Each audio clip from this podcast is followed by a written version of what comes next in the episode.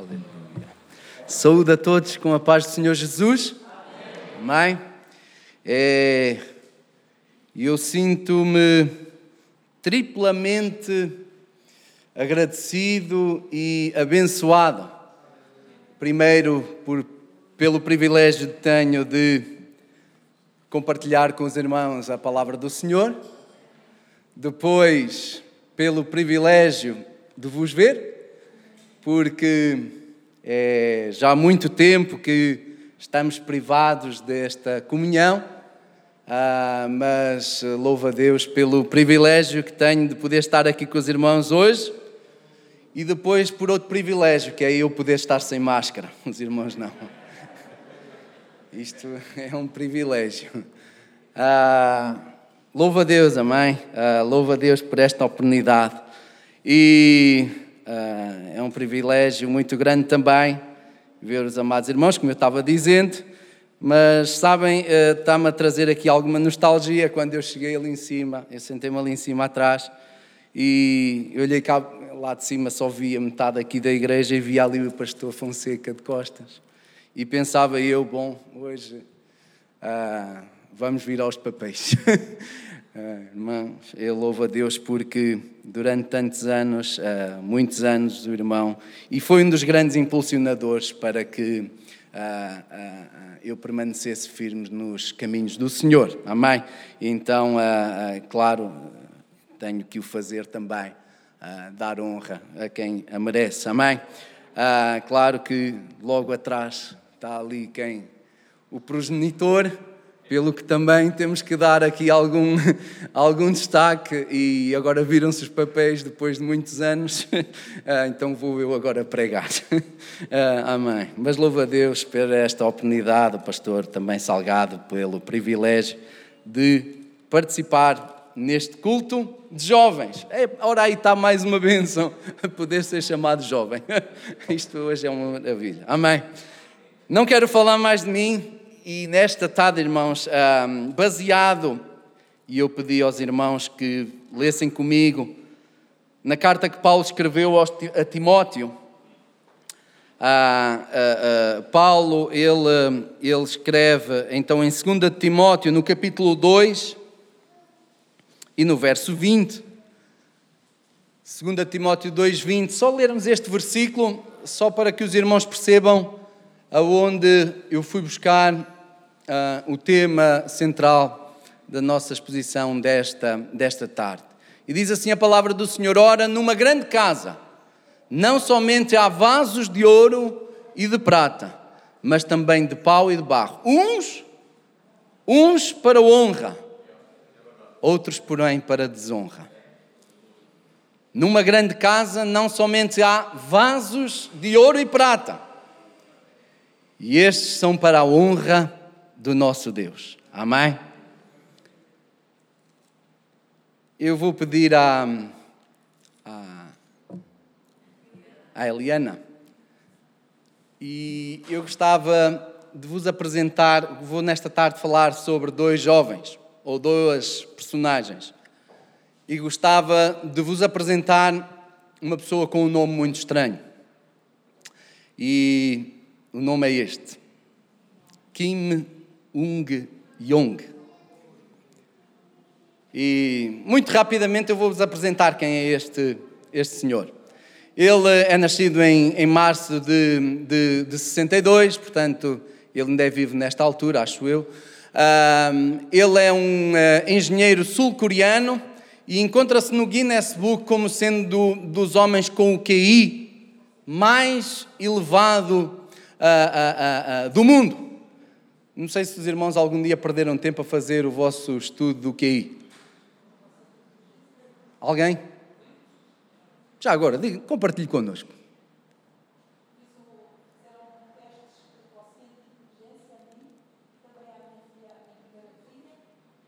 Qual um valor?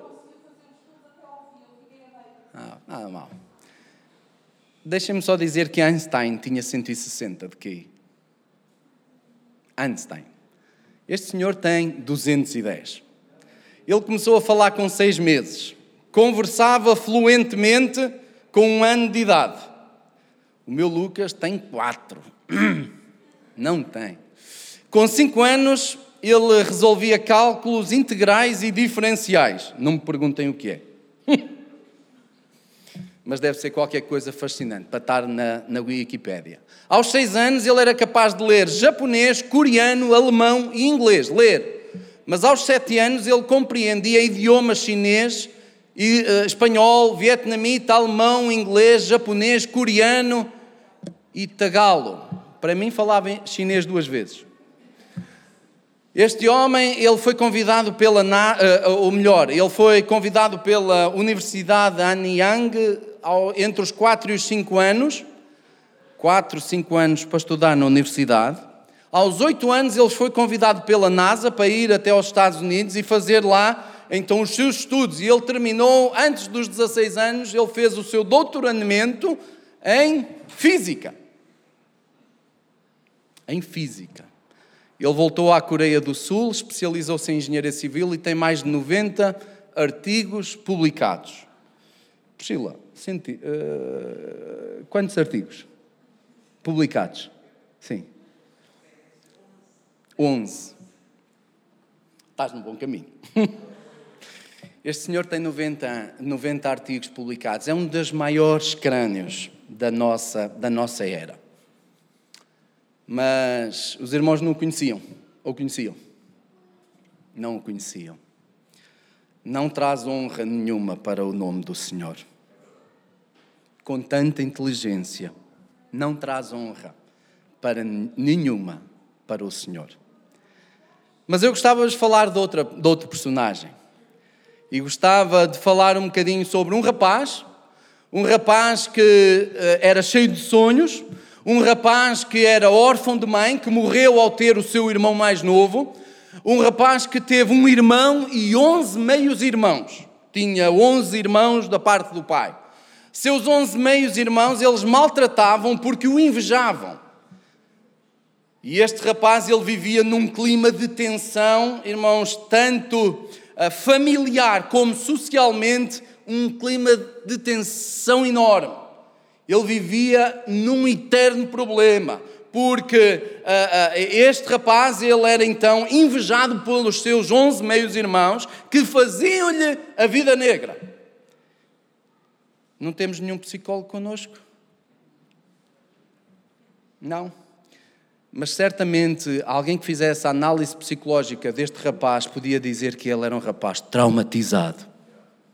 Era um rapaz com sérios problemas era alguém que iria ser um problema para a sociedade. Sabem de quem é que eu estou a falar? Estamos a falar de José. Abram comigo em Gênesis, no capítulo, no capítulo 30. Uh, ah, abram comigo no capítulo 37 de Gênesis e vamos ler só, vamos ler só dois versículos. Gênesis 37, o verso 2 e o verso 3. Este jovem que tinha tudo para ser, ou tinha todas as justificações para ser alguém revoltado, para ser alguém amargurado, mas ele não o fez. E nós vamos ver alguns, alguns pormenores da vida deste jovem que fez dele um vaso de ouro, um vaso precioso para a honra do nosso Deus. Amém? Diz assim a palavra do Senhor, Gênesis, no capítulo uh, 37 e verso uh, ah, 2. Estas são as gerações de Jacó. Sendo José de 17 anos, apacentava as ovelhas com os seus irmãos e estava este mancebo com os filhos de Bila e com os filhos de Zilpa, mulheres de seu, de seu pai, e José trazia má fama deles a seu pai. E Israel, Jacó, ele amava a José mais do que a todos os seus filhos, porque era um filho da sua velhice e fez-lhe uma túnica de várias cores. Eu não quero trazer ensinamento nenhum para os irmãos, ah, porque longe de mim com esse pensamento, gostava de chamar a atenção para três, quatro aspectos sobre a vida de José que devem ser para nós jovens,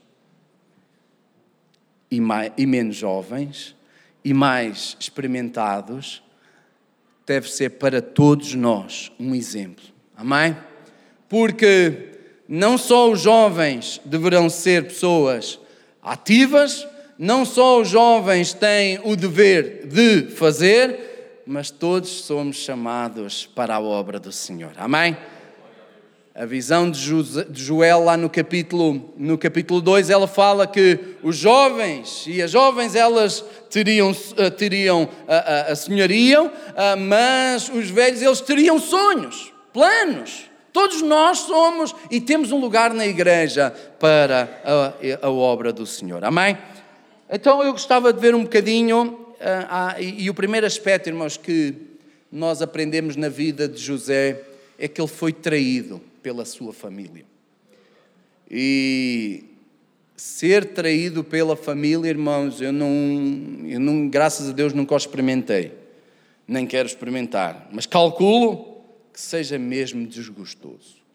Deve ser desgostoso. Uh, e, este, e este homem, ele, este jovem, José, Uh, Deus usou e revelou-lhe através de sonhos vários, e, e, e deixem-me só fazer um enquadramento, uh, uh, revelou-lhe então alguns planos, algum, algumas visões do futuro, aquilo que iria acontecer, e, e, e, por causa destes sonhos, os irmãos sabem que por causa destes sonhos, eh, eh, então os, os seus irmãos começaram a ter ali uma inimizade com, eh, com José e começaram até mesmo a maltratá-lo, e por causa disso mesmo, por causa de, de, de, destes sonhos e dele lhes contar esses sonhos, então este, os irmãos arquitetaram um plano para fazer mal a José.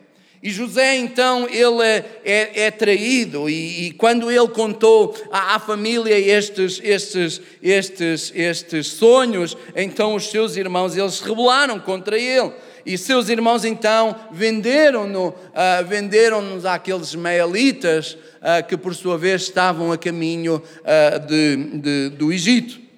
E quando estes, estes irmãos, quando estes meus irmãos de José pensavam que estavam fazendo mal a José, eles estavam sendo utilizados por Deus para que um povo, um povo escolhido de Deus, fosse levantado. Porque José então vai até o Egito e é dali em que depois José, com o resto da sua família, então Deus levanta o grande povo de Israel quando os homens eles pensavam que estavam a fazer mal a José, eles estavam sendo usados na mão de Deus para bem, para um bem maior. E eu estou certo, irmãos, que todos nós temos sentido em alguma razão, alguma situação, temos nos sentido traídos por aqueles até que às vezes, eu nem digo ah, pela nossa família, mas ah, às vezes temos sido traídos por aqueles ah, em quem nós fazemos o input, colocamos a, esperança, temos sido traídos. E jamais nos podemos esquecer, irmãos, que Deus ele está no controle de tudo. E nada vem à nossa vida sem ser pela sua vontade. Eu lembro-me da história de Jó. Porque é que Jó sofreu? Porque é que Jó uh, passou por aquele grande mau bocado? Porque Deus permitiu para que o, o, Satanás fosse humilhado e o nome de Deus fosse exaltado para a sua glória. Um vaso de honra, um vaso uh, precioso para a honra de Deus quando estes moços eles estavam fazendo mal para José, pensavam eles fazendo mal para José, eles estavam sendo dirigidos por Deus para que um bem maior se levantasse. Amém? José ele tinha muitos motivos. E só este motivo da traição da sua família era um grande motivo para ele virar as costas para Deus. Mas sabem, eu quero Quero levá-los a, a, Gênesis no capítulo 39, uh, ah, no verso, um, um, verso, irmãos, que só assim ali na parte final do verso, verso 9, a parte final do verso. Quando uh, uh, José, ele, ele é posto à prova, e, e, e, e vejam a expressão de José. Como, pois, faria eu este tamanho mal e pecaria contra Deus? Será que ele não tinha razões para fazê-lo? Será que este não tinha justificação para dizer: Não, Deus tem sido tão mau para mim, eu tenho passado por tanto, eu tenho razões de sobra? Faria eu este tamanho mal e pecaria eu contra Deus?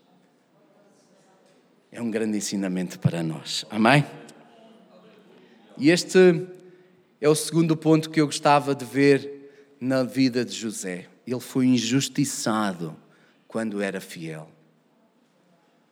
José ele foi então levado para o Egito, vendido pelos ismaelitas para a casa de Potifar, a um alto, grande quadro lá da, da hierarquia do Egito. Potifar, um homem riquíssimo, e quando ele é vendido ele é tomado então lá uh, por Potifar, ele é colocado como governante como governante da casa de Potifar. E este, e este moço, aonde ele chegava, quando nós somos vasos preciosos na mão de Deus, nós destacamos, irmãos. Nós destacamos-nos. Potifar olhou para ele e reconheceu e viu na sua modo de viver que ele era diferente e entregou-lhe tudo, a chave da sua casa na sua mão. E José, e os irmãos sabem, eu não vou estar a entrar em pormenores, mas sabem que José, ele foi fiel e ele defendeu os interesses do seu Senhor, mesmo quando colocado à prova, irmãos, mesmo quando foi possível ele arquitetar um corta-mato, envolver-se com a senhora, com a, com, a, com a mulher do seu Senhor se não era, ele não podia tirar, uh, poderia tirar uh, privilégios desse, desse facto. Ela tentou, mas ele foi fiel. E na prova, ele fugiu. Deixem-me que vos diga, jovens: fugir nem sempre é mau. Fugir nem sempre é mau. Fugir, por vezes, é uma demonstração de liberdade. É uma demonstração de liberdade. Às vezes, nós jovens, eh, eh, ou vós jovens, na escola, vocês vão ser submetidos a testes em que vocês vão ter que provar que são verdadeiramente livres. E sabem quando é que vocês vão provar que são verdadeiramente livres? Quando fugirem quando fugirem. Porque isso é que é a verdadeira liberdade, é nós estarmos no nosso grupo de amigos e sermos tentados, sermos pressionados para tomarmos parte, para sermos envolvidos, para fazermos coisas, para nos envolvermos em, em, em certas situações e nós, como filhos de Cristo, nós temos a possibilidade e a liberdade, porque isso é que é a liberdade, de dizer não, de fugir, de dar um passo atrás. Eu escolho dizer não. Eu escolho esperar. O pessoal novo sabe o que é que eu estou a falar. Eu escolho esperar. Porque liberdade, liberdade tem eles falta, porque vêm-se obrigados a fazer, vêm-se obrigados a ir na onda, porque se não forem na onda vão ficar mal vistos. Mas, mas nós não devemos ter vergonha de dizer que não nós devemos ter vergonha do mal. Às vezes nós ficamos com vergonha a fazer o bem. Mas José, ele escolheu a melhor parte e ele fugiu. Ele foi injustiçado quando foi fiel. Ele foi traído pela sua família. Ele foi injustiçado quando era fiel. E nós podemos entender e perceber que ele tinha muitas razões. Ah, ou se ele caísse, nós podíamos encolher, coitado, foi vítima das situações, mas um vaso de honra, um vaso precioso cada um de nós que somos comprados e lavados pelo sangue de Jesus, nós temos esta maravilhosa esperança que um dia vamos estar com Ele lá no céu e por vezes vai ser necessário fugir. Por vezes vai ser necessário dizer que não, não contem comigo, eu sou diferente. Certamente, cada um, se, se todos os jovens estivessem no lugar de José, o que é que eles iriam fazer? Eles tinham a desculpa. Ah, foi ela. Ah, ela tentou-me. O que é que, o que é que Adão fez?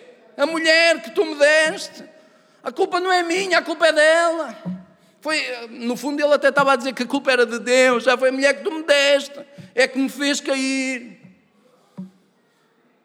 Quando nós estamos sendo colocados à prova, irmãos, nós podemos então olhar para o exemplo de, de José e vermos a sua fidelidade a Deus. Pecaria eu contra Deus fazendo este mal? Cometeria eu este pecado? A fidelidade e a obediência nem sempre trazem resultados no imediato, mas somos bem-aventurados. Essas são as palavras de Jesus. Em Mateus, no capítulo 5, lá nas bem-aventuranças, nas bem-aventuranças, capítulo 5 e no verso verso 10, ele, Jesus ele diz isso mesmo. Bem-aventurados os que sofrem perseguição por causa da justiça, porque deles é o reino dos céus. Jovens, quando tiverem que dizer que não, quando tiverem que fugir, quando tiverem que dar um passo atrás, lembrem-se que são bem-aventurados. Amém? Amém?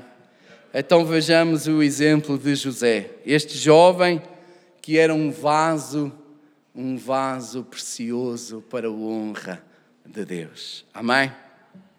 Outro aspecto, irmãos, outro aspecto é que José ele foi esquecido. Foi esquecido. Além de traído pela sua família, além de injustiçado quando era fiel, ele foi esquecido. Quando Putifar, então, por causa daquele toda aquela situação em que a mulher dele o, o, o, o acusava que, que ele tinha sido, uh, tinha uh, uh, tentado contra a, a, sua dignidade, então, claro, Putifar, ele, ele acreditou na sua esposa e entregou então José nos, nos calabouços, lá na prisão. E a prisão daqueles tempos, irmãos, se já no tempo de Jesus a prisão não era nada interessante, como nem nos dias de hoje é, apesar de eu nunca ter lá estado, mas leio. Mas naquele tempo ainda era pior. Ora, lá numa, lá numa caverna, lá numa pedreira, lá onde fosse, nos trabalhos forçados. Então José é enviado para lá. Ele é enviado para lá e os irmãos sabem que depois uh, de todo, uh, e volto a dizer o mesmo, na situação onde estamos, um vaso precioso nas mãos de Deus, ele é sempre destacado e José passou a ser o chefe da cadeia, nem mais. O chefe da cadeia. Guardava, lá andava, com, carregava as, as chaves da cadeia. E os irmãos sabem que logo mais ele é, ele é então a, a, a, colocado naquela situação de interpretar dois sonhos o do padeiro e o do copeiro, do, do copeiro mor, do, do faraó, e ele interpretou os sonhos. E, e, os sonhos aconteceram exatamente uh, como José interpretou, como Deus lhe mostrou que seria. E José, então, ele, ele, ele, ele interpretou os sonhos. E, e, e, vemos e sabemos que a cabeça de um foi, uh, saltou fora, mas o outro ele foi restituído. E quando José falou com este que foi restituído, ele disse: Olha, lembra-te de mim quando estiveres lá perante. Quanto tempo é que demorou? Dois anos. Esquecido. O copeiro mora, ele foi mau. Alguém que lhe revelou aquilo que iria acontecer Só lhe fez um pedido: lembra-te de mim. E ele foi esquecido. Dois anos. Para nós que é, é, é, simples, nós olhamos, lemos a palavra do Senhor, passamos ali no capítulo e seguimos para a frente e passado uns tempos já, então José, dois anos. Ou os irmãos do ano 2021 não têm passado rápido? Não? Ainda há bem pouco tempo estávamos a começar a pandemia, já parece que estamos a acabar. Quando começamos a pensar nas coisas mais, dizemos: hum, há tanto tempo dois anos. Dois anos que ele foi lá esquecido. Este jovem, traído pela família, injustiçado quando era fiel, esquecido agora dois anos. Digam lá que ele não tinha razões para se virar contra Deus. Mas uma coisa que eu aprendo com a palavra do Senhor é que Deus ele está no controle de tudo. E nada vem à nossa vida sem ser pela sua vontade e para nosso bem. Deus estava trabalhando, estava fazendo a obra para que José ele se tornasse o vice-governador, irmãos. Não era não era, ele era o chefe da, da, cadeia, já, já era um cargo importante, não era para ser, não era para ser o responsável, era, era, era o vice-faraó, era a pessoa que está abaixo do grande faraó, do grande império que reinava o mundo, era o segundo na sua na, na hierarquia. Deus estava moldando a personalidade de José para o pôr lá no sítio é complicado nós entendermos, mas Deus, Ele trabalha em nós. Não vamos compreender tudo agora, irmãos. Também estou certo que lá no céu também não nos vamos preocupar com essas coisas, porque vamos estar perante o Deus Todo-Poderoso e gozando da Sua presença, e estes pormenores aqui da terra vão ser mais que esquecidos. Uh, mas, uh, uh, irmãos, Deus vai trabalhando da forma que Ele quer, como Ele quer, aonde Ele quer, na nossa vida. Ele, o Espírito Santo ele vai nos moldando para sermos mais parecidos com Cristo. Este é o trabalho do Espírito Santo, é, é, é, é ir burilando o nosso, a, a, a, nossa maneira de ser, a nossa, a, a nossa personalidade, fazendo, fazendo-nos mais parecidos com Cristo até aquele dia em que vamos estar na Sua presença com um corpo semelhante. Bendita a hora que essa seja, irmãos. Os problemas que vêm à nossa vida, irmãos, às vezes a gente pode nos entender e compreender, mas que possamos depositar a nossa confiança em Deus, porque Ele está no controle de tudo. Amém? Esqueci de dois anos. dois anos dois anos. Irmãos, ah, o que nós podemos aprender é que se, de, que, se o homem falha, deixem-me ir um assim mais. Irmãos, eu, como pai ao meu filho, certamente em algum dia eu vou falhar. A esposa com o seu marido, certamente algum dia vai falhar. O esposo com a sua esposa certamente algum dia vai falhar, mas uma coisa que eu sei é que Deus jamais vai falhar. Deus jamais vai falhar para conosco. Os seus pensamentos não são os nossos pensamentos. Eu às vezes não entendo o porquê, porque é que Deus permite que isto aconteça.